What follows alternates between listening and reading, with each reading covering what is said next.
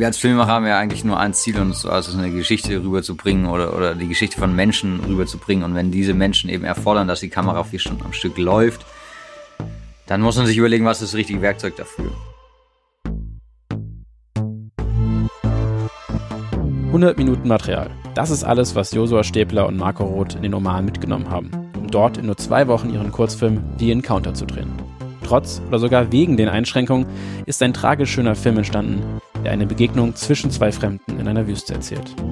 Ich habe mit Josua und Marco darüber gesprochen, wie sie ihre Einschränkung genutzt haben, um ihre Regie-Kamera-Beziehung zu stärken und wie sie sich damit Freiheit und Kreativität geschaffen haben, die sie sonst nur schwerlich erlangt hätten. Ihr hört Kinepresso und ich bin euer Host Axel Rote, Kameramann und Kolorist. Kinepresso ist ein Podcast, der alle Departments der Filmbranche zu Wort kommen lässt. Wir sprechen über innere Beweggründe, Strategien und wozu wir eigentlich Filme machen. Und nun Band ab. Ich freue mich hier mit Josua Stäbler und Marco Roh zusammenzusitzen. Und zwar nicht äh, live, sondern remote. Äh, ihr seid in Berlin in einem Studio. Ähm, hallo Josua, hallo Marco. Hallo Axel, liebe Guten Grüße Morgen. aus Berlin. Guten Morgen. Guten Morgen. Ähm, ich bin jetzt mit euch zusammen, weil ihr zusammen ein Projekt gemacht habt, nämlich äh, Encounter. Ähm, erzählt mir vielleicht mal kurz was zu euch ähm, und dann werden wir uns über äh, analog und äh, eure Zusammenarbeit für dieses Projekt ähm, bereden. Ja. Ähm, genau, also Josa und ich. Josa ist Kameramann, ich bin Regisseur. Wir haben uns Anfang, nee, Ende letzten Jahres, Ende 2018 irgendwie connected und wir wollten unbedingt mal was zusammen starten und daraus ist dann die Encounter geworden. Ähm, war ein super, super langwieriges und spannendes Projekt, wo wir, glaube ich, beide sehr, sehr viel gelernt haben. Wir haben beide auch zum ersten Mal zusammen gedreht, also wir kannten uns vorher eigentlich gar nicht. Aber es war schon immer klar, wir wollten irgendwas zusammen drehen, wir wollten irgendwas analog zusammen drehen, oder das war auf jeden Fall Joshua sehr, sehr wichtig, dass das analog ist.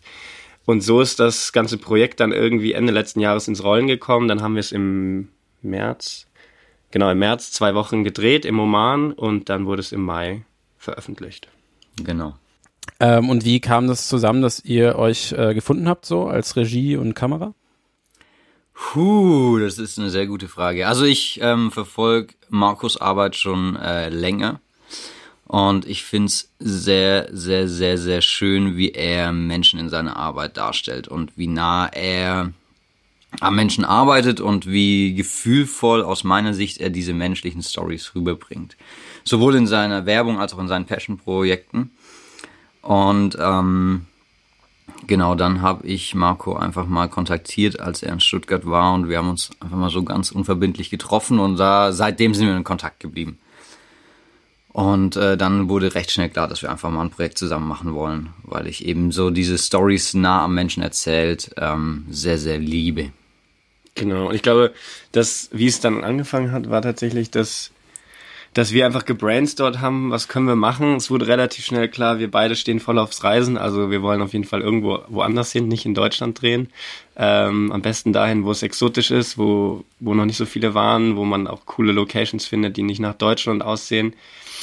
Ähm, und dann ist das irgendwie von einem zum anderen gekommen. Ich hatte dann von Ali erzählt. Ali ist dieser Hauptcharakter, der Dude aus der Wüste in unserem Film. Ich war schon dreimal zu dem Zeitpunkt im Oman gewesen und war schon, glaube ich, zweimal in der Wüste bei Ali und habe Ali eben kennengelernt, habe mir schon immer gedacht, okay, das ist so ein krasser, krasser Charakter, der hat so viele Stories, der hat so eine gute, positive Ausstrahlung ähm, über den muss man irgendwas machen, ob es eine Fotoreihe ist oder ein Podcast oder ein Film. ähm, irgendwas musste man mit dem machen. Und dann kam mir eben Ali in den Kopf, als Josua ähm, und ich zusammensaßen. Und dann habe ich Ali einfach mal in, in den Raum geworfen und habe ihm ein Bild von Ali gezeigt, lustigerweise auf WhatsApp ihm das Bild geschickt. Und darauf hat Josua einfach geantwortet, oh wow, ist der hübsch. und dann ähm, ist das alles irgendwie so ins Rollen gekommen. Und ähm, Ali war quasi so das erste, was wir hatten von der Story. Ähm, und dann hatte Joso eigentlich relativ guten Input, dass wir noch einen, einen Fotografen oder eine Fotografin bräuchten, also quasi eine Person, die die das alles erlebt, also die diese Person kennenlernt. Es geht ja bei The Encounter um eine Begegnung zwischen, zwischen zwei Menschen, die sich vorher nicht kennen. Das heißt, diese, diese eine Person, den Local, Ali hatten wir schon, wir brauchten quasi noch eine zweite. Und da kam dann eigentlich Josua mit ziemlich gutem Input und hatte ähm, Alice vorgeschlagen. Genau, und Alice ist eine Fotografin aus London, die ähm, ja eine Fotojournalistin, die eben ähm, auch sehr intime und tolle Stories von Menschen erzählt über ihre Fotografie. Und genau, wir hatten das Gefühl, dass wir eben genauso jemanden brauchen, um die Geschichte von diesem interessanten Menschen uns dem Zuschauer näher zu bringen. Und ähm, ja, so hat sich dann ganz langsam da eine Story draus geformt. Oder vielleicht noch nicht eine Story, aber zumindest mal so ein grober Approach. Die Geschichte ist ja relativ, äh, sagen wir mal, schön tragisch. Also ist ja eine sehr, also ist ja eine, eigentlich, also aus eurer, unserer westlichen Perspektive ja eigentlich relativ traurig. Aus seiner Perspektive aber eher das Leben halt, also es ist ja auch sozusagen die Aussage. War das, habt ihr da so ein bisschen, ich glaube, ich hatte mal gelesen, dass das äh, mehr oder weniger, ist das, geskript, ist das eine geskriptete Sache gewesen oder habt ihr das so ein bisschen vom, nee genau, vom Dialog war das, war das so einfach echt? Also genau, wir haben ja Marco kannte diesen Ali ähm, schon von Reisen in den Oman davor und was Marco eben mir gesagt hat, als er mir dieses Bild von Ali geschickt hat, ist, dieser Mensch hat so viel Ausstrahlung und so viel Lebensfreude, der trägt irgendwas in sich, das müssen wir erzählen. So, und als ich dann Ali mitten in der Wüste äh, auch das erste Mal persönlich getroffen habe, da habe ich sofort gemerkt, so dieser Mensch, der ist verdammt glücklich, verdammt zufrieden mit seinem Leben und er ist voll mit sich selber und mit seinem Leben im Reinen. So. Das merkt man so, oder hatte ich das Gefühl direkt zu merken, als er auf mich zugelaufen ist und mich begrüßt hat. So ein fröhlicher Mensch einfach. So. Und diese Lebensfreude hat man irgendwie jede Stunde gespürt, äh, mit der wir, die wir mit ihm so zusammen waren. Und ähm, genau, du sagst so eine tragisch schön diese Story, also Ali, für die, die den Film noch nicht gesehen haben, Ali erzählt uns am Lagerfeuer, dass er eben mal eine Frau geliebt hat, mit die er heiraten wollte als, als junger Mann. Ähm, aber aufgrund seiner, seines kulturellen und familiären Umfeldes, im, er kommt aus Pakistan, war ihm das verwehrt. Ähm, seine Eltern haben ihm nicht erlaubt, diese Frau zu heiraten, weil sie eben aus einem deutlich reicheren, das ist jetzt die Backstory, aus einem deutlich reicheren ähm, Elternhaus kommt.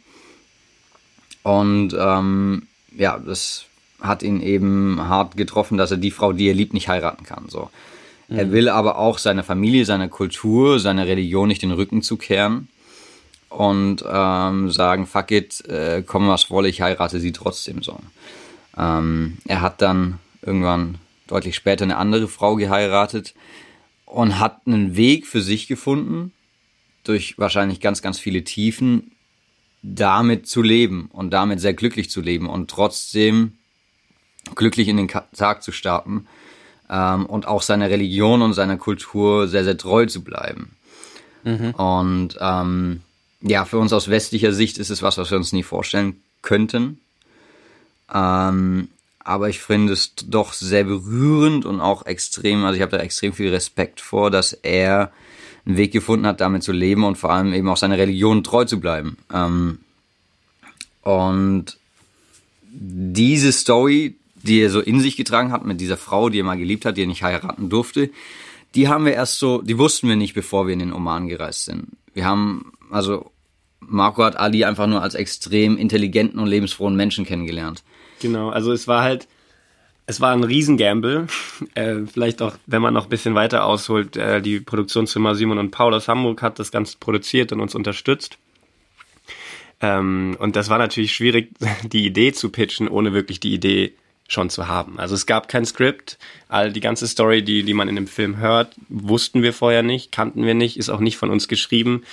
Ähm, die einzigste Story oder die einzige Struktur und Idee, die da war, bevor wir zwei Wochen in den Oman gereist sind, war die, dass wir einen Local haben, eine Fotografin Alice, beide kennen sich nicht und wir wollen einfach festhalten, so intim und authentisch wie möglich, was passiert, wenn sich zwei fremde Menschen einfach treffen. Die Encounter, also sich begegnen und sich kennenlernen. Ähm, die, die Strategie, die dahinter war, um diese Stories zu bekommen, war die, dass wir sagen, okay, wir gehen mit Alice und der Crew in die Wüste zum Ali und wir setzen Ali und Alice einfach abends ans Lagerfeuer. Beide hatten so ein Love-Mic dran. Ähm, wir sind irgendwie hinters Zelt verschwunden und haben uns versteckt und haben die zwei einfach zwei Stunden am Lagerfeuer quatschen lassen, sich unterhalten lassen. Ähm, auch Alice habe ich nicht gebrieft, was sie ihn fragen soll, sondern es war einfach so, hey, hier zwei Menschen, die sich nicht kennen, sitzen am Lagerfeuer und ihr unterhaltet euch jetzt einfach.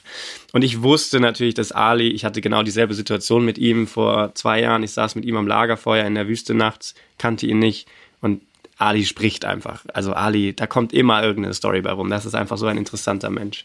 Und die ganze Story, die man jetzt hört, also das, was du im Voiceover oder in, in, dem, äh, in dem Film hörst, Alis Stimme und Alice Stimme, das ist quasi die Unterhaltung an dem Lagerfeuer, die wir einfach zwei Stunden lang aufgenommen haben.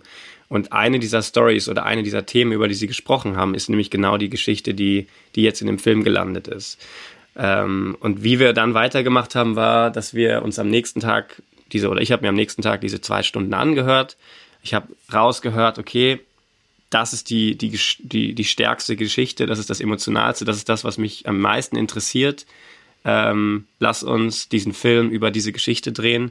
Und dann haben wir quasi vor Ort, on Location, noch ganz viel gebrainstormt und geändert, ähm, was Locations angeht und was, was Sachen angeht, die wir drehen wollen. Zum Beispiel das rote Tuch in der Wüste steht für die verlorene Liebe, für die, für die Frau, die wir ja nicht zeigen können, weil sie in Pakistan ist. Das heißt, all diese Dinge sind quasi on Location entstanden und das hat uns, glaube ich, allen ziemlich, ziemlich viel Spaß gemacht, dass man eben nicht mit einem fertigen Skript schon hinreist und äh, dass man einfach mit offenen Augen ähm, am Drehort selber ist und kurzfristig entscheiden kann, okay, das fühlt sich jetzt gut an, lass, lass uns das drehen. Ja, und ich glaube, wir sind auch nicht nur mit einem Film nach Hause gereist, sondern jeder von uns hat auch so ein bisschen was äh, persönlich mitgenommen. Also diese, diese Ali ist einfach so ein wunderbarer, krasser Mensch, der so viel in seinem eigenen Leben gelernt hat und durch die Gespräche uns auch nicht versucht hat, uns weiterzugeben, aber uns auch irgendwie weitergegeben hat. Ähm, und ähm, das haben wir dann eben auch versucht in den Film zu packen, das, was wir persönlich so ein bisschen mitnehmen konnten. Genau, also es ist ein wirklich wunderschöner Film geworden, total emotional ähm, und das, also man würde fast denken, also auch die, wie beide auch reden, also sowohl Alice als auch Ali, dass das geskriptet ist. Also wirklich wunderschön eingefangen. Ähm, du, Marco, du hast jetzt gesagt, dass ihr im Prinzip das ja komplett einfach so gedreht habt und es war ja jetzt Analogfilm, hat der wollte ja Josua drehen. Jetzt ist natürlich für mich so als Produzent würde ich, wenn ich als Produzent wäre, würde ich natürlich meine Kopf, Hände über den Kopf schlagen, ähm, wenn ihr da zwei Wochen unterwegs seid und ohne Plan mit Analog drehen wollt. Ihr habt es auf zehn Rollen Kodak Vision 3 500T gedreht, ist das richtig? Genau, das hast du, glaube ich, das hattest du mal auf Instagram, glaube ich, geschrieben. Ähm, war das seid ihr mit den zehn Rollen losgefahren und habt gesagt, okay, ähm, irgendwie muss in diesen zehn Rollen jetzt ein Film passieren. Weil ihr habt ja, könnt ja sozusagen nicht einfach jetzt jeden Tag die Kamera 20 Stunden laufen lassen, sondern ihr müsst ja dann wirklich genau überlegen, welche Bilder ihr einfangen wollt. Ist das, war das so? Also genau, es ist, die zehn Rollen ähm, waren das, was wir uns quasi leisten konnten, ähm, weil es eben auch ein freies Projekt ist. Im Nachhinein war ich aber auch sehr happy darüber, dass wir uns limitiert haben auf eine bestimmte Anzahl an Minuten, die wir drehen konnten. Also zehn Rollen. Ähm, sorry, zehn Rollen stimmt nicht ganz. Äh, es sind mehr als zehn Rollen. Es sind nämlich 100 Minuten. Ähm, mhm. Es waren 17 Rollen ungefähr. Also okay. genau, ja. Aber 100, also 100 Minuten Rohmaterial hatten wir. das ist aber auch ähm, nicht viel. Das ist auch nicht viel, aber es hat vollkommen ausgereicht. Und was diese Limitierung dir eben aber bringt. Wenn, wenn ich kurz, ein, wenn ja, ich kurz einhaken darf, ähm, wenn ihr 100 Minuten habt und ihr habt zwei, ihr habt schon allein zwei Stunden äh, Gespräch aufgenommen. Wie, wie funktioniert das? Oder habt ihr da immer nur abgesetzt, angesetzt, abgesetzt, nee, angesetzt? Das, das Gespräch war nur Ton. Das war nur Ton. Ach, das also war nur Ton, okay. Das Gespräch am Lagerfeuer war nur Ton. Ich meine, am Ende vom Film siehst du ähm, was im On, also siehst du sie im On sprechen. Das haben wir, da haben wir ein bisschen getrickst. Ähm, wie gesagt, ich hatte am nächsten Tag mir das Interview angehört, nur Ton, und habe diesen Satz, diese zwei Sätze rausgehört. Ähm, mhm. Und habe mir gedacht, okay, diese zwei Sätze sind so, so stark und so, so universell einsatzbar im Edit. Also egal, wo man, mhm. egal welche Geschichte man erzählt oder egal, wie man das aufbereitet im Edit, diese zwei Sätze kann man immer gebrauchen. Die kannst du immer irgendwo rein, rein hinzufügen. Und deswegen habe ich da mit Josa gesprochen und habe gesagt, okay, lass uns bitte diese Lagerfeuerszene nochmal auch für Kamera nachstellen ähm, und nur diese zwei Sätze jeweils im On drehen. Das heißt, wir haben wirklich nur die zwei Sätze nach dem Interview, die zwei nochmal ähm, nachsprechen lassen für, für die Kamera. Deswegen gibt es einen kleinen Part am Ende, wo man das Interview oder diese, ist ja kein Interview, den Dialog, die Unterhaltung zwischen der beiden nochmal im On sieht. Und genau, vielleicht nochmal zu, zurück zu, den, äh, zu der Limitierung auf 100 Minuten Rohmaterial. Ähm, es hat uns vollkommen ausgereicht, weil was wir einfach dann im Umkehrschluss machen mussten, war, dass wir uns hinsetzen, äh, Marco und ich, ähm, mit einem Stift Papier und einem Zettel und wir ähm, eben aufschreiben, was wollen wir noch drehen und was nicht. Und dann äh, hat es auch zu Diskussionen geführt, ähm, wo wir uns entscheiden mussten, drehen wir jetzt den, blöd gesagt, den brennenden Busch oder drehen wir der Sand, der zerbröselt, so. Ähm, vielleicht wären wir mit einer Alexa losgezogen, vielleicht hätten wir einfach beides gedreht und hätten uns in, im Schnitt entscheiden können. Aber die Limitierung auf äh, eine bestimmte Anzahl an Minuten sorgt, hat bei uns dafür gesorgt, dass wir uns einfach darüber unterhalten und ähm, ohne jetzt einen Monitor vor uns zu haben, überlegen, was dient der Story und was nicht und wie wollen wir unsere Story erzählen. Und dann haben wir das einfach äh, gedreht, wofür wir uns entschieden haben. Und ich finde, das habe ich ehrlich gesagt auch bei mir gemerkt, wenn ich digital drehe, dass vielleicht solche Unterhaltungen, die extrem wichtig sind zwischen Kamera und Regie, dass man, äh, dass sowas bisschen verloren ging. Äh, man hat sich nicht vor dem Dreh wirklich äh, auseinandergesetzt und gefeitet, was jetzt wirklich exakt die Essenz dieser Story ist und wie wir diese eins zu eins visuell umsetzen wollen, sondern es wurde ein bisschen ähm, man war vielleicht ein bisschen fauler und hat ähm, einfach mal beides gedreht und hat dann die Entscheidung verschoben. Und äh, das habe ich sehr in dem Projekt geliebt, dass wir ähm, ja das wirklich ausdiskutieren mussten. Genau. Also was ich, Sinn macht und was nicht. Ich sag immer, ich, das ist jetzt der zweite Film, den ich analog gedreht habe. Ähm, und ich war nie, ich war nie auf einer Filmhochschule. Ich habe alles Learning by Doing gemacht. Aber ich sage immer so, zwei Wochen analog Dreh ist wie ein Jahr auf einer Filmhochschule zu studieren. Äh, man lernt so unglaublich viel. Man, und man muss sich so intensiv mit diesem ganzen Thema auseinandersetzen. Du hast den Schnitt schon vorm Drehen im Kopf. Man muss genau mit dem Kameramann präzise kommunizieren, was man will, was für eine Kamerabewegung. Man muss mit dem Cast genau durchgehen, was sie machen sollen. Also es ist einfach alles um, um einiges viel, viel intensiver und man beschäftigt sich mit Themen, mit denen man sich, glaube ich, wenn man digital dreht, nie beschäftigen würde, weil man dann eher im, im Schnitt, wie, wie Josua schon gesagt hat, die Entscheidung verschiebt ähm, und viele Möglichkeiten hat und gar nicht äh, die es gar nicht äh, zwangsläufig notwendig ist, dass man diese Entscheidung treffen muss. Und das ist, glaube ich, das, was, was mir auch so am Analogdrehen un unglaublich gefällt, dass man extrem viel dazu lernt und über die über das Thema, über das Medium Film einfach extrem viel ähm, dazulernen kann. Ja. Man muss aber auch dazu sagen, 100 Minuten Rohmaterial war jetzt auch nicht zu wenig. Also wir hatten sogar am Ende noch so ein bisschen was übrig und es war nicht zu knapp. Also der Film ist ja auch nur 2 Minuten 50 lang.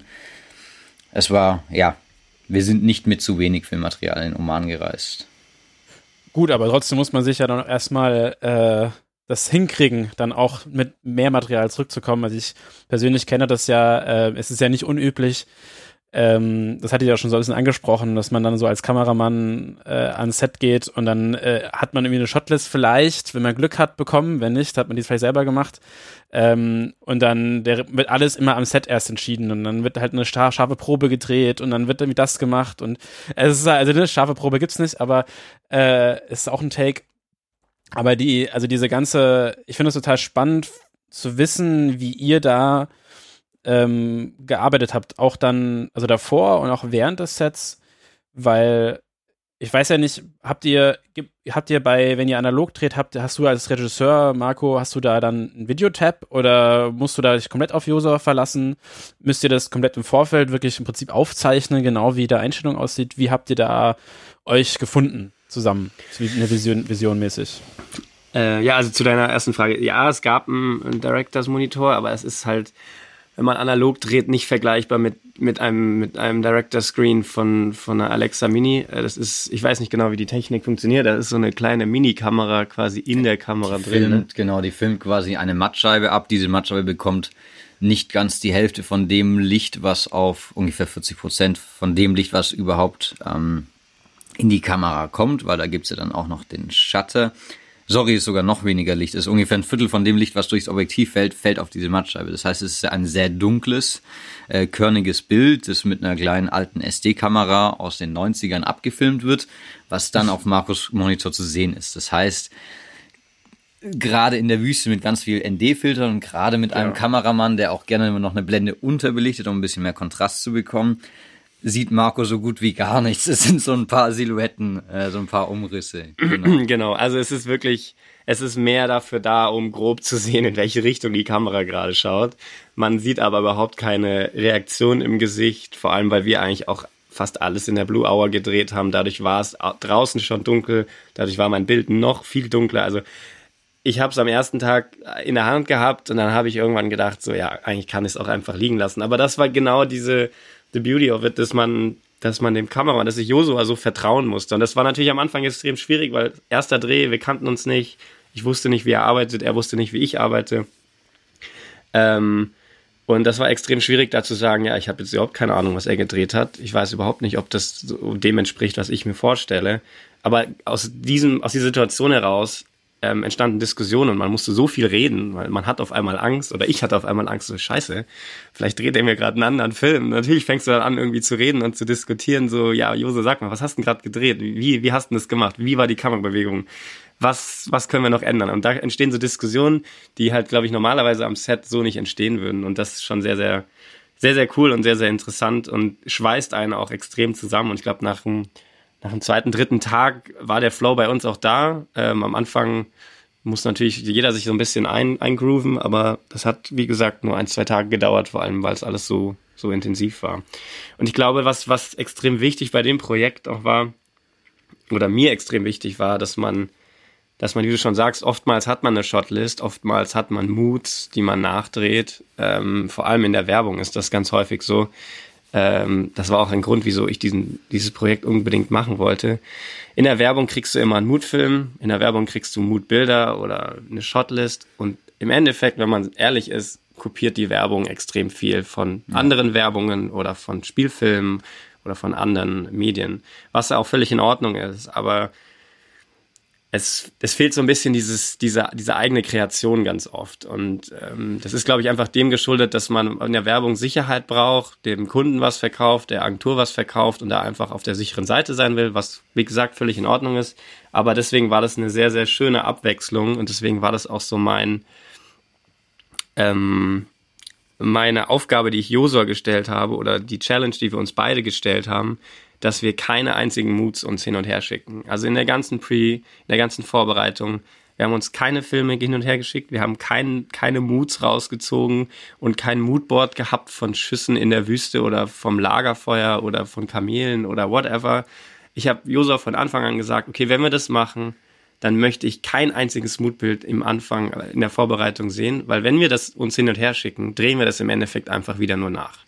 Und das wollte ich nicht. Ich wollte, dass wir so ein bisschen unsere eigenen Einstellungen finden, unsere eigene Story finden. Ich meine, die Story, der Story-Gedanke war ja genau der. Wir hatten auch kein Storyboard, wir hatten keine gescriptete Geschichte, wir sind einfach nur hin, wir hatten ein grobes Setting ähm, und die Story hat sich gefunden, genauso haben sich auch die Bilder gefunden. Ähm, und das war einfach so unglaublich befreiend und es hat so, so, so viel Spaß gemacht. ja. Ähm, kein Moodboard zu haben und nicht zu denken, ach, der Schuss war es jetzt nicht, weil man immer noch dieses Bild im Kopf hat von dem Moodfilm, sondern man denkt so, ja, geil, da, das ist jetzt das, was wir daraus gemacht haben und that's it, so, ne? Und das war, glaube ich, unglaublich, also für mich unglaublich befreiend und hat so extrem viel Spaß gemacht. Äh, und jetzt, nachdem ich wieder ein, zwei Werbungen gedreht habe, vermisse ich das auf jeden Fall sehr, sehr doll. Das ist auch grundsätzlich was, was ich von dem Projekt mitgenommen habe. Wenn du einen Monitor vor dir hast mit bunten Bildern, sei es jetzt der Directors Monitor, wo du mit deinem kreativen Kompagnon drüber diskutierst oder dein MacBook mit äh, Vimeo offen und du versuchst dir was auszudenken und du versuchst kreativ zu sein. Aus meiner Sicht ist es längst nicht so produktiv, wie wenn du einfach mal ein weißes Blatt Papier vor dich nimmst und mhm. überlegst, was ist, was ist die Essenz der Story. Weil ich erwische mich auch selber bei anderen Jobs oder bei anderen Projekten da mit, ich habe fünf Tabs Vimeo offen von den Filmen, die ich gerade irgendwie cool finde, die mich inspirieren. Und dann versuche ich meine Inspiration für das kommende Projekt jetzt herauszufinden, statt mal den Laptop zuzuklappen, weißes Blatt Papier zu nehmen und ähm, einfach mal loszuschreiben. Ähm, genau. Und das, ähm, ja, dazu hat uns analog drehen gezwungen und äh, da, das, da habe ich jetzt zumindest viel gelernt, auch für andere Projekte, die dann auch wieder digital gedreht werden. Und wenn ihr jetzt euch keine Mutbilder, also das ist ja wirklich das Klassische, man schickt sich Referenzen, also äh, was ich immer feststelle, ist, dass oft, wenn man versucht, kreativ zu sein, man auch einfach nicht die Sachen findet. Man verschwendet dann mehr Zeit damit, genau das Bild zu suchen, was man im Kopf hat, und man findet es einfach nirgendwo anders. Ähm, und dann nimmt man halt so das next beste Bild und dann kopiert man das ja im Endeffekt wieder, wieder ne? Also es ist dann so nur, nur eine Variation von dem Ding. Ähm, meine Frage wäre jetzt, was habt ihr denn dann kommuniziert äh, im Vorfeld? ähm, wenn ihr euch eben nicht diese klassischen äh, Storyboards und Moodbilder, Shotlists geschickt habt? Ich glaube, wir haben sehr viel über die Philosophie des Films gesprochen. Ähm, oder ohne dass wir die Story kannten, war uns irgendwie eine Sache, lag uns beiden eine Sache auf dem Herzen. Und zwar, ähm, man im Film quasi so die, die, die, die Schlussblende mit, mit dem, den letzten Worten, die, die am Film, im Film stehen, waren auch so das, was wir irgendwie bevor wir Alis Story kannten, was wir rüberbringen wollten. Nämlich, wir reisen beide sehr, sehr viel und ähm, ich glaube, wir haben uns beide auch schon dabei erwischt, dass wir mit unserer Fotokamera durch wunderschöne Länder mit wunderschönen Menschen reisen und einfach zwei Fotos hier machen, drei Fotos da machen, weitergehen und ähm, und unsere Menschen und Länder zu oberflächlich äh, kennenlernen. Und ähm, das sehe ich auch mehr oder oft in unserer Gesellschaft oder in unserer Generation, dass wir eben so diese Instagram-Oberflächlichkeit, oh cool, da ist ein cooler Mensch, ich mache ein Foto und ziehe weiter. Statt nach dem Foto oder bevor man dieses Foto macht, die Kamera mal beiseite zu legen und sich auf diesen Menschen einzulassen und diesen Menschen kennenzulernen oder diesen Ort oder dieses Land. Ähm, das merke ich einfach oft an mir, dass ich zu oberflächlich bin und einfach nur ähm, durchreise, die, die Schönheit genieße, aber nicht wirklich versuche, den Menschen hinter dem Foto kennenzulernen oder den Menschen, der, der in diesem Dorf lebt, was so wunderschön aussieht, kennenzulernen. Und das war so die Philosophie, die wir irgendwie rüberbringen wollten. Deswegen eben auch so die Begegnung zwischen Fotografin und Einheimischen, ähm, wo die Fotografin in dem Film genau ein Bild macht, ganz am Ende nachdem sie ihn kennengelernt hat. Ähm, und ich glaube, darüber haben wir sehr viel gesprochen. Ja. Was ist die Philosophie des Films? Genau, also ich, es ging, wie Josa schon meinte, viel mehr um diese übergeordnete Thematik. Äh, klar ging es auch darum, dass man sagt, wir wollen nah und intim sein, also solche Wörter sind auch mal gefallen, aber es ging viel mehr um diese, um dieses übergeordnete Thema, äh, was wir rüberbringen wollen. Und vielleicht eine Sache noch, also es, es stimmt nicht ganz, dass es ähm, komplett nicht gescriptet ist. Das einzige, es ist halt, es ist nicht gescriptet, aber das einzige, was in meinem Kopf von vornherein klar war, das war diese Struktur, dass wir ein Intro haben. Das heißt, wir drehen die Begegnung am Lagerfeuer in der Wüste und wir haben am Ende das Foto was Alice von Ali macht. Und das, also das Intro und Outro, das war das quasi, was bei mir im Kopf immer schon feststand.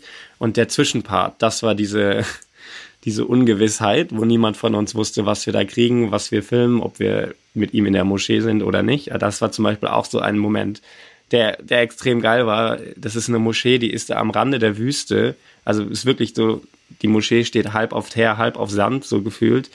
Ähm, und als wir mit Ali dann einkaufen waren und wieder zurück in die Wüste gefahren sind, haben wir diese Moschee gesehen und sind halt einfach kurzfristig in die Moschee rein und er äh, hat sein, was war das, Mittagsgebet oder Nachmittagsgebet ja, ja. Ähm, da abgehalten und wir konnten das irgendwie mitnehmen. Und vor der Moschee stand dieser Bus, wo, äh, das war also ein alter ähm, Schulbus, der da gerade abgestellt wurde, äh, weil die Schulkinder schon äh, wieder zu Hause waren. Und Alice saß in dem Bus und hat äh, halt gelesen, weil sie als westliche Frau nicht in diese Moschee durfte. Und das sind halt alles so Sachen, die, meiner Meinung nach kannst du dir die nicht ausdenken, sondern das ist halt einfach diese Schönheit, dass du da bist und denkst so, ja Mann, das ist geil. Er ist in der Moschee, er betet und sie sitzt in diesem Bus vor der Moschee und wartet halt so. Und das ist, das sind lauter so Sachen, die halt äh, entstanden sind und die meiner Meinung nach, wenn man mit einem Moodboard oder mit einem Skript die hätte man einfach, die hätte man einfach außen vor gelassen. Da wärst du einfach an der Moschee vorbeigefahren, weil du wahrscheinlich dir vorher den, den coolen epischen Schuss in der Düne überlegt hast und da lieber die Zeit investiert hättest. Und das war dieses Coole daran, dass du mit offenen Augen durch dieses Land gereist bist, die Moschee gesehen hast und gesagt hast, ja, ey, lass uns, lass uns da was drehen. Das ist irgendwie spannend. Das, das, da kommt irgendwas rüber, ja. Das war so das, das cool. Aber nochmal, um deine Frage vielleicht zu beantworten. es gab diese grobe Struktur, Intro und Outro. Dazwischen war alles, äh, ungewiss und wir haben eben sehr über diese ganze Überthematik kommuniziert ähm, und versucht uns da so ein bisschen einen Nenner zu suchen. Ne? Ja. Für dich, Marco, war es jetzt das zweite Projekt, was du analog gedreht hast. Das, und aber für Josua ist das jetzt nicht das erste Projekt, richtig? Du hast ja im Prinzip schon mit, du hast ja schon mit, du warst ja bei Silbersalz und äh, wir hatten ja schon mit Thomas gesprochen, wer die Folge noch nicht gehört hat. Das ist die fünfte Folge. Ähm, einfach reinhören. Das ist auch ein sehr spannendes Gespräch gewesen. Äh, jetzt würde es mich aber noch interessieren, was dich so an Analogfilmen, abgesehen jetzt von der Disziplin, so vom, vom Look äh, und so reizt. Also vielleicht ganz kurz, wie ich so dazu kam, analog zu drehen. Ich habe recht früh angefangen, analog zu fotografieren. Äh, damals noch, als ich noch nicht so ganz verstanden habe, was ist jetzt eine Blende, was ist ein Shutter, was ist ISO. Ähm, und ich glaube, ich habe es unterbewusst gemacht, um es mir auch ein bisschen beizubringen. Ähm, ich hatte so diese Kamera, die wahrscheinlich alle Fotografen haben, die kennen AE1. So eine ganz simple, schöne Analogkamera. Äh, habe mir beim in der Drogerie einen Film gekauft und äh, das dort auch entwickeln lassen und habe eben probiert, was da so geht. Und wenn du das einmal probierst als Fotograf oder Kameramann, ich glaube, dann bist du süchtig, weil ähm, als ich dann meine ersten, keine Ahnung, ich weiß nicht, was die ersten Analogbilder waren, die ich geschossen habe, aber meinetwegen vom Musikfestival, so, daran kann ich mich noch erinnern. Wenn du halt aufs, aufs Festival nur die Analogkamera mitnimmst, so, und du kriegst ein, zwei Wochen später die entwickelten Bilder, und du bist schon wieder in dieser, nicht mehr in dieser Musikfestival-Welt drin, sondern wieder in der normalen Welt und es ist zwei Wochen her und du kannst dich gar nicht mehr an diese Bilder erinnern, aber du kriegst sie zurück aus dem Labor. Und es sieht viel schöner aus, als du es in Erinnerung hast, so. Und ähm, diese Farben sind irgendwie cool und es hat irgendwie auch was Nostalgisches, äh, weil wir es äh, aus der Sehgewohnheit oft auch mit, vielleicht mit unseren Eltern verbinden und mit deren Jugend, so. Also ich, ich war sehr schnell süchtig, nachdem ich eben angefangen habe, analog zu fotografieren. Auch wegen diesem ganzen Drumherum. Du musst warten auf deine Bilder, du kannst dich nicht mehr erinnern, was für Bilder du überhaupt geschossen hast, du wirst überrascht. Ähm, es passieren auch manchmal Lucky Mistakes, irgendwie ein Light Leak, also du hast vielleicht aus Versehen mal die Klappe aufgemacht am Anfang so und dann sind ein paar Bilder ein bisschen orange. Ähm, so Sachen machen einen irgendwie süchtig oder haben mich sehr süchtig gemacht. Und dann hatte ich ähm, die Gelegenheit für eine sehr gute Freundin von mir, äh, die an der Filmakademie studiert, ähm, eine Dokumentation auf 16 mm zu drehen. Ähm, da bin ich auch sehr, sehr blauäugig rangegangen, aber das war eben auch so, so damals hat man auch noch, also heute mache ich auch noch Fehler, aber damals hat man vielleicht noch mehr Fehler gemacht und Film verzeiht sehr viele Fehler. Und auch deswegen war das wieder ein extrem befriedigendes Erlebnis. Und ähm, das heißt, ich bin sehr schnell süchtig geworden nach Analogfilm, würde ich behaupten. Ich bin immer noch süchtig danach. Und was diese Sucht eben auch noch steigert, um zu deiner Frage zu kommen, zum Thema Look, ähm, ist, ich finde, dass eben die Alexa als Nonplusultra der digitalen Welt aus meiner Sicht Haut immer noch nicht ganz so schön darstellen kann, wie es aus meiner Sicht der Analogfilm macht. Ähm, das kann man jetzt auch nicht so pauschal sagen. Ich finde, man muss auch den Analogfilm ähm, mit Liebe behandeln und ähm, dementsprechend belichten und dementsprechend entwickeln. Aber ich finde, dass der Analogfilm die Haut immer noch am realistischsten darstellt. Und ich finde, menschliche Haut mit meinem bloßen Auge einfach was Wunderschönes. Gerade wenn es sich mischt mit dem richtigen Licht. So. Und ähm, trotz vieler Filter, die du auch äh, vor eine schöne Optik auf der Alexa klatschen kannst, finde ich immer noch ähm, genau Haut im analogen Film ähm, das Nonplusultra. Und ähm, ja, ich liebe einfach Filme, wo Menschen drin vorkommen und wo Menschen näher kommen und da finde ich Haut einfach irgendwie sehr, sehr wichtig. Und natürlich sind dann auch noch die Highlights sehr, sehr weich, sehr, sehr schön. Ähm, das kriegst du auch mit digitalen Kameras hin. Aber ja, für mich ist die Haut unerreichbar äh, bei digitalen Kameras, also ja, im Analogfilm.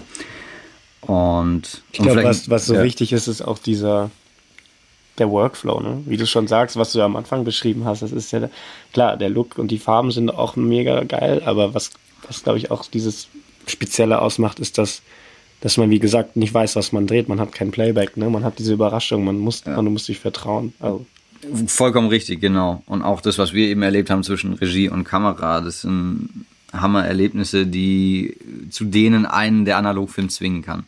Um aber auch noch kurz über Look zu sprechen, ich finde beim Analogfilm hast du eben auch nochmal mehr Stellschrauben, als es beim Digitaldreh, weil du hast ähm, die Wahl des Filmes.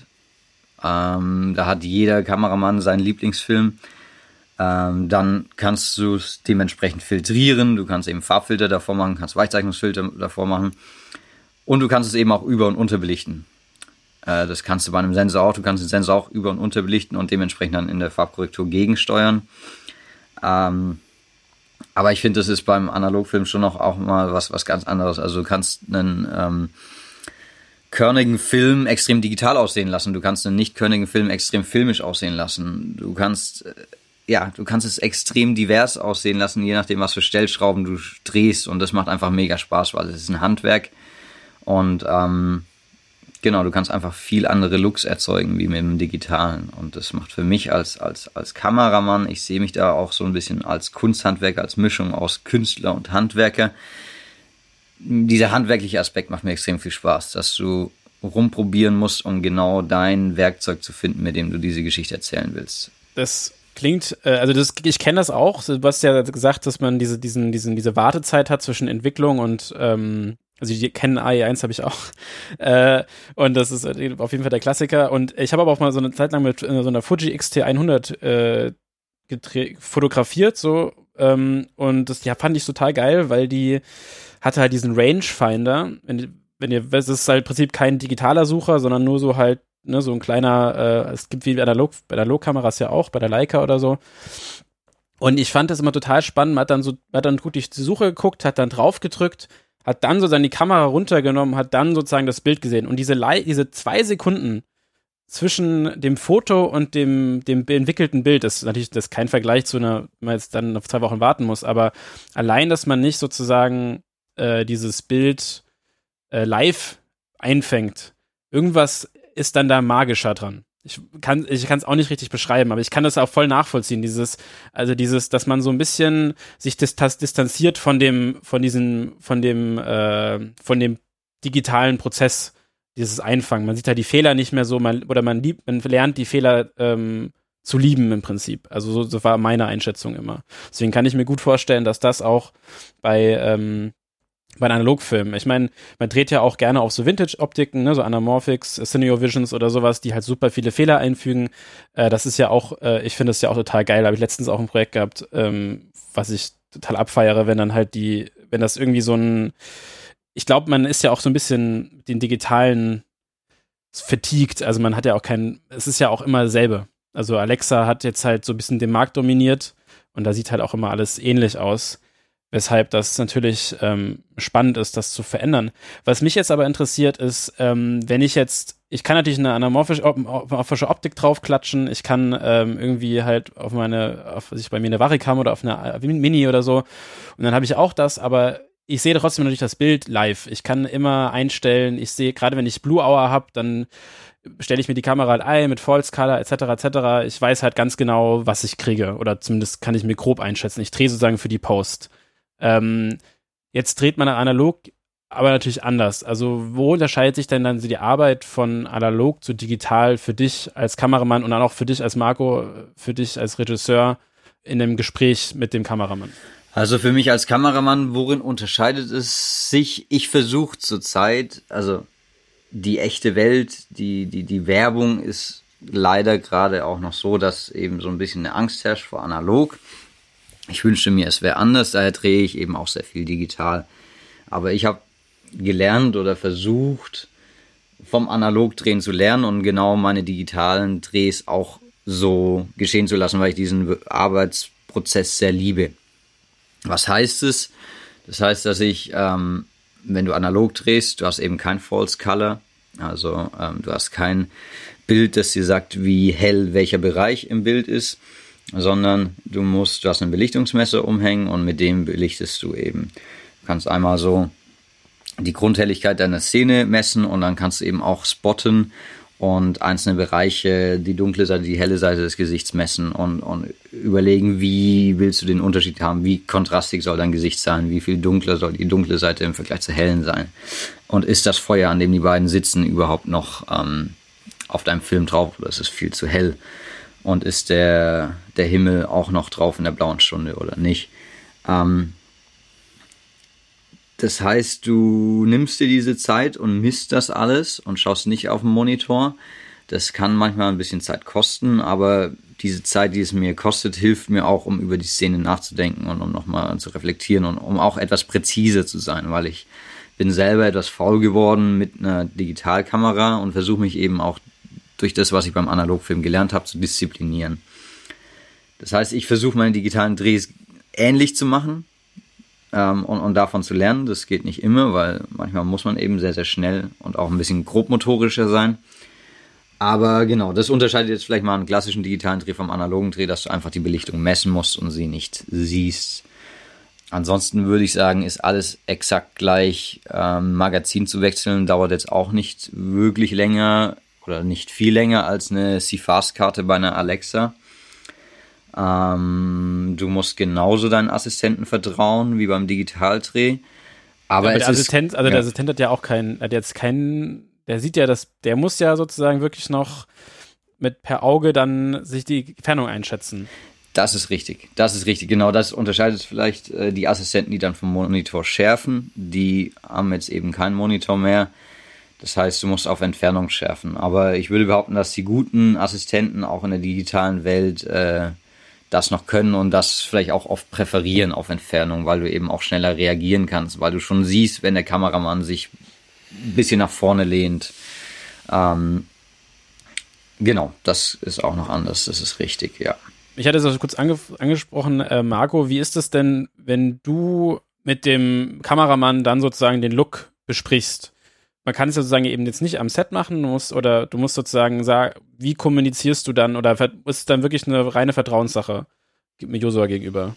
Ähm, ja, also man redet natürlich schon viel vorher. Mir ist immer extrem wichtig, dass der Look eigentlich so weit wie möglich in, in Camera schon definiert ist. Also ich bin, ich bin nicht so ein Fan von ein clean Bild zu haben und dann es irgendwie im Grade oder in der Post zu machen, weil meine Erfahrung hat einfach gezeigt, man macht es nie in der Post. Man traut sich nicht mehr in der Post, ein Bild kaputt zu machen. Und ich bin immer ein Riesenfan davon, so viel wie möglich in Camera schon vom Look zu definieren. Deswegen haben wir beispielsweise auch so mit Spielereien oder Joso hat das dann vorgeschlagen, mit so Spielereien gearbeitet wie Vaseline auf dem Clearfilter geschmiert. Vaseline war deine Idee. ja, Vaseline ja. war meine Idee. Du hast die noch beim DM gekauft. wir sind mit Vaseline in den Oman eingereist. Ähm, nee, aber es ist einfach für mich extrem wichtig, dass man da so ein etwas bolden Approach hat und es einfach in Camera macht mit Filtern, mit, wie du schon angesprochen hast, mit Vintage-Optiken. Ich meine, analog selber ist ja auch schon ein, ein, Statement, was den Look angeht, was, was den Grain angeht, dass man 500T nimmt, was ein bisschen rougher wird und dann noch unterbelichtet, um es dann noch grainiger zu kriegen. Also all diese Dinge, das waren Sachen, die ich mit Josa besprochen hatte, die mir extrem wichtig sind, dass man schon, wenn man diesen Film dann entwickelt, am Ende ähm, ein sehr, sehr markanten Look hat und nicht mehr viel im, in der Post machen muss, um es weiter irgendwie noch markanter oder fehlerhafter zu machen, sage ich mal. Wie du schon sagst, ich glaube, jeder ist so dieses perfekte Bild gewöhnt und das ist ein bisschen langweilig. Ich versuche da immer Fehler schon beim Drehen in, ins Bild einschleichen zu lassen, so würde ich es mal sagen, ja. Ich glaube, man nennt das Entropie. Entropie in das Bild bringen. Entropie ist aber auch ein hartes Wort. Entropie. Äh, hab, also du hast ja schon, so Josu hast du auch schon gesagt, äh, Analogfilm äh, hat noch seine Hürden bei Produktionsfirmen zu überzeugen, dass das eine gute Idee ist.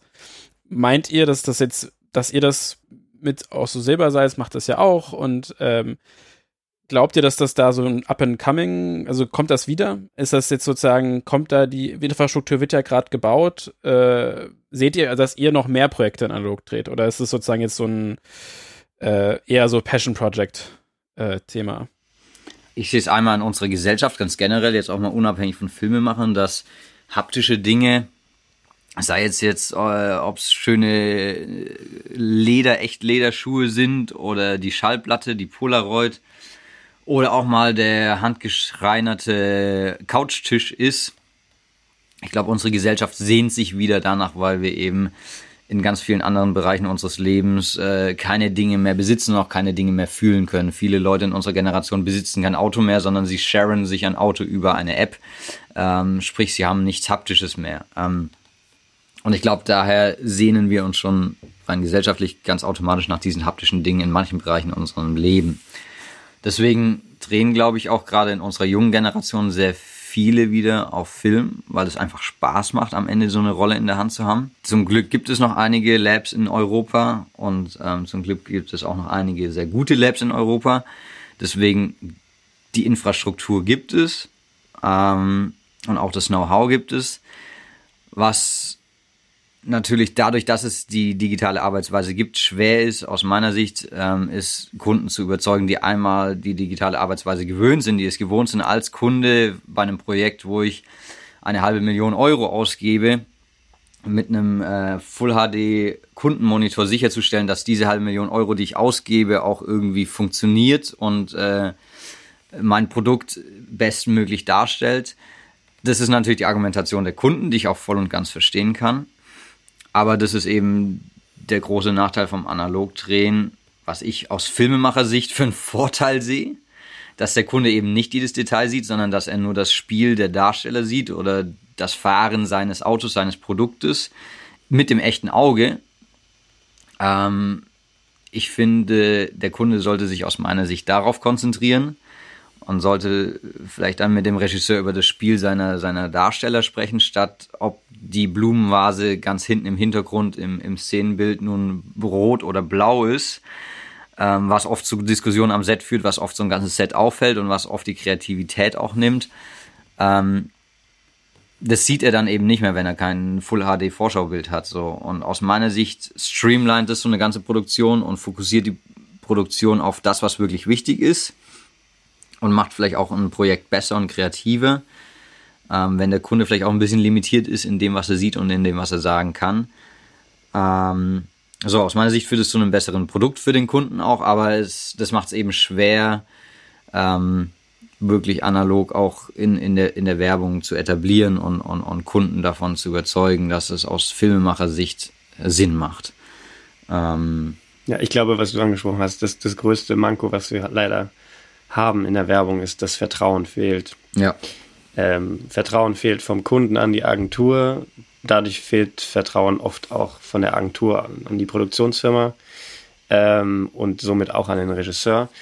Und das ist so ein bisschen das Problem. Also ich hatte schon sehr oft die Diskussion mit Agenturen und habe versucht, sie zu überzeugen, dass wir analog drehen, äh, analog drehen, aber es ist es ist immer das am Ende das Vertrauen. Ne? Sie wollen, sie wollen ihr Bild haben, sie wollen es abgenommen bekommen vom Kunden, weil sonst kriegen sie wieder Probleme und dann könnten sie ja den Account verlieren und dann, dann ist ja eh Polen offen. Also es ist jedes Mal eigentlich dasselbe, dass, dass es immer auf dieses Thema Vertrauen zurückkommt.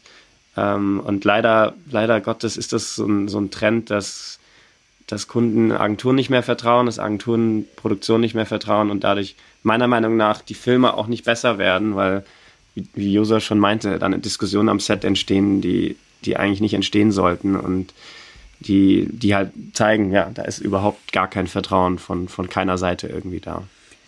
Und es fängt leider schon in der Werbung hier in Deutschland oft recht früh an. Also ich glaube, wir haben uns vor kurzem mal so unterhalten, die ideale Welt aus Sicht des Filmemachers in der Werbung wäre doch eigentlich, dass der Regisseur, wenn er seinen Approach, sein, sein, sein Treatment pitcht, äh, und, und, und seinen Senf zu dem Projekt abgibt, dass er einfach nur schwarz auf weiß auf einer DIN A4-Seite schreibt, wie er das angehen würde und der Kunde dann vertraut, dass es genauso wird, aber Kunden verlangen eben auch noch, dass man Moods mitliefert und das alles schon visuell darstellt, was man machen will.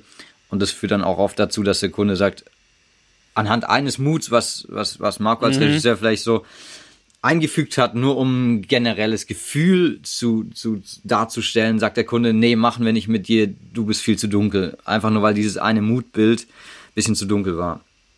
Daher, das, das äh, ist so, kennt man wahrscheinlich. Wir, ja. ja. das hatte das, äh, das letzte, der letzte Folge mit Sonder, da hatten die genau dasselbe gesagt, dass ähm, die teilweise Aufträge verlieren, weil sie wegen einem Mutbild äh, das irgendwie das Falsche war einfach.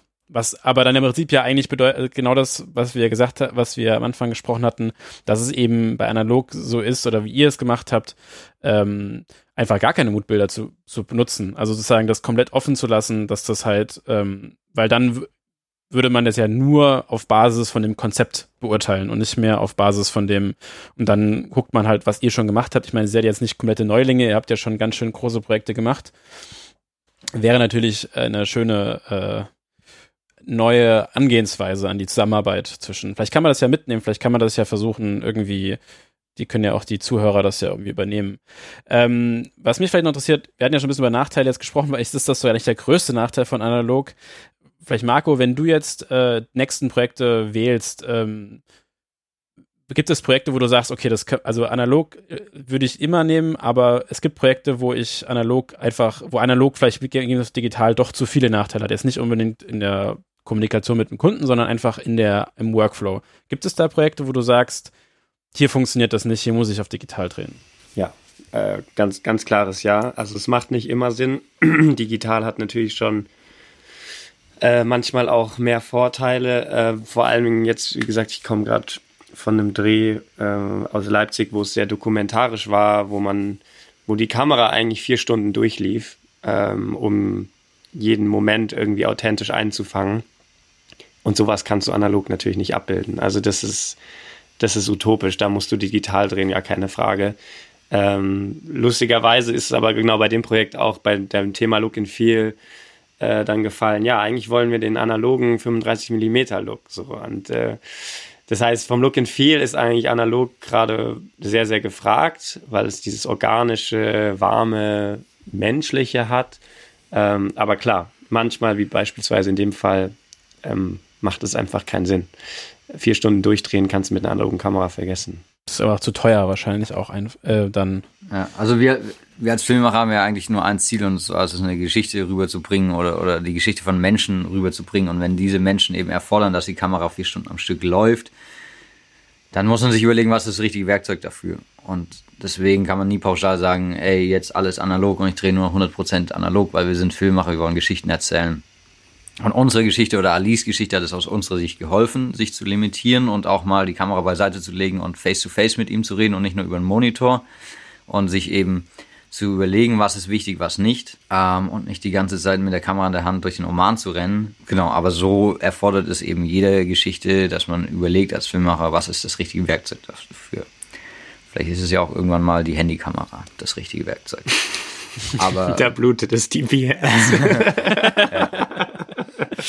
Aber es ist ja auch irgendwie meine Aufgabe als, als, als, als Kameramann, den Regisseur, die Produktion oder wen auch immer dahingehend richtig zu beraten, was jetzt das richtige Werkzeug ist. Und ich wünschte, es wäre immer Analogfilm, aber es ist leider nicht so. Ich habe immer nur vier bis zehn Minuten äh, Laufzeit in einer Rolle und dann muss ich das Magazin wechseln. Und das habe ich eben bei digitalen Kameras nicht, diesen Nachteil. Das stimmt. Also sobald man sozusagen länger als eine Rolle laufen lassen müsste, dann ist analog schon wieder nicht mehr das Richtige vielleicht. Vielleicht so ein bisschen so ein Blick in die Zukunft. Wir kommen so zum Ende langsam unseres Gesprächs. Was steht als nächstes an? Habt ihr noch ein, jetzt ein Analogfilmprojekt oder wo geht eure Reise hin? Ja, ich glaube, wir, wir atmen gerade beide so ein bisschen durch, weil wir gerade beide recht viel Werbung gedreht haben, nachdem wir den, im Oman waren. Und wir, wir lieben unseren Job, beide würde ich sagen, sehr. Und wir lieben, ähm, also ich liebe es auch immer wieder, in Anführungsstrichen Experte in verschiedenen Gebieten zu werden. Jetzt war ich war man dann mal äh, Sportexperte in Tokio, dann ist man der Kontaktlinsenexperte irgendwo anders und also so sich in, in, in Sachen hineinzufuchsen, in die Produkte, für die man Werbung dreht und es, also es macht sehr viel Spaß, aber es laugt auch kreativ so ein bisschen aus.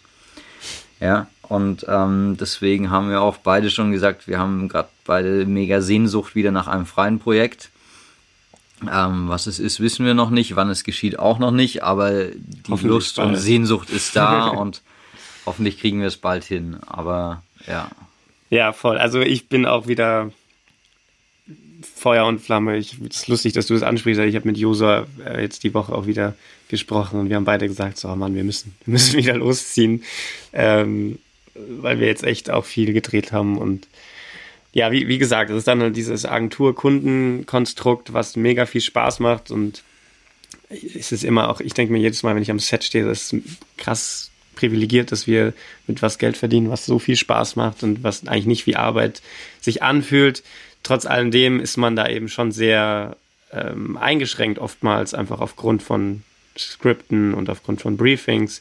Und dann, wie, wie Josa schon meinte, ähm, laugt es einen so ein bisschen aus und man, man hat mal wieder Lust, einfach selber loszugehen, ohne irgendwelche Briefings, ohne irgendwelche Moodboards und ähm, eine neue Geschichte zu erzählen. Und ich glaube, da wird auf jeden Fall hoffentlich bald wieder was kommen. Ähm, es ist immer so der Anfang, dass, dass man diese Motivation hat und dann braucht man immer so ein bisschen, das war bei, dem Romanfilm ja nicht anders. Wir haben, glaube ich, im Oktober 2018 angefangen, gedreht dann im März. Das heißt, man braucht einfach so ein bisschen Zeit, um die Geschichte zu finden, alles zu organisieren dann letztendlich auch einen Zeitslot zu finden, wo alle irgendwie Zeit haben. Aber ich glaube, jetzt ist gerade wieder so der Anfang und mal schauen, wann, wann, wann dann das nächste kommt, ja. Ja, mega gespannt auf jeden Fall, was ihr als nächstes da raushaut. Ähm, der The Counter, ein super schöner Kurzfilm, kann man sich angucken. Der Link findet ihr in den Show Notes. Und ähm, wo kann man euch finden, um dann raus, damit wir, damit wir dann auch wissen, wann das nächste droppt? Also Marco findet ihr auf Marco mit K, rot mit th.com. Ja, genau. Oder Instagram einfach Marco Roth. Genau. Und mich findet ihr dementsprechend auf Josua, J-O-S-U-A, Stäbler mit Ä, aber in, als URL mit AE geschrieben, äh, auch .com oder Instagram und so weiter. Ja, na dann folgt den guten Herren, dem Josua und dem Marco. Seid bleibt auf dem Laufenden und ähm, wir freuen uns bald wieder was von euch zu sehen. Und vielen Dank, dass ihr mit mir hier äh, dieses Gespräch geführt habt. Danke, Axel. Danke dir. Gemacht.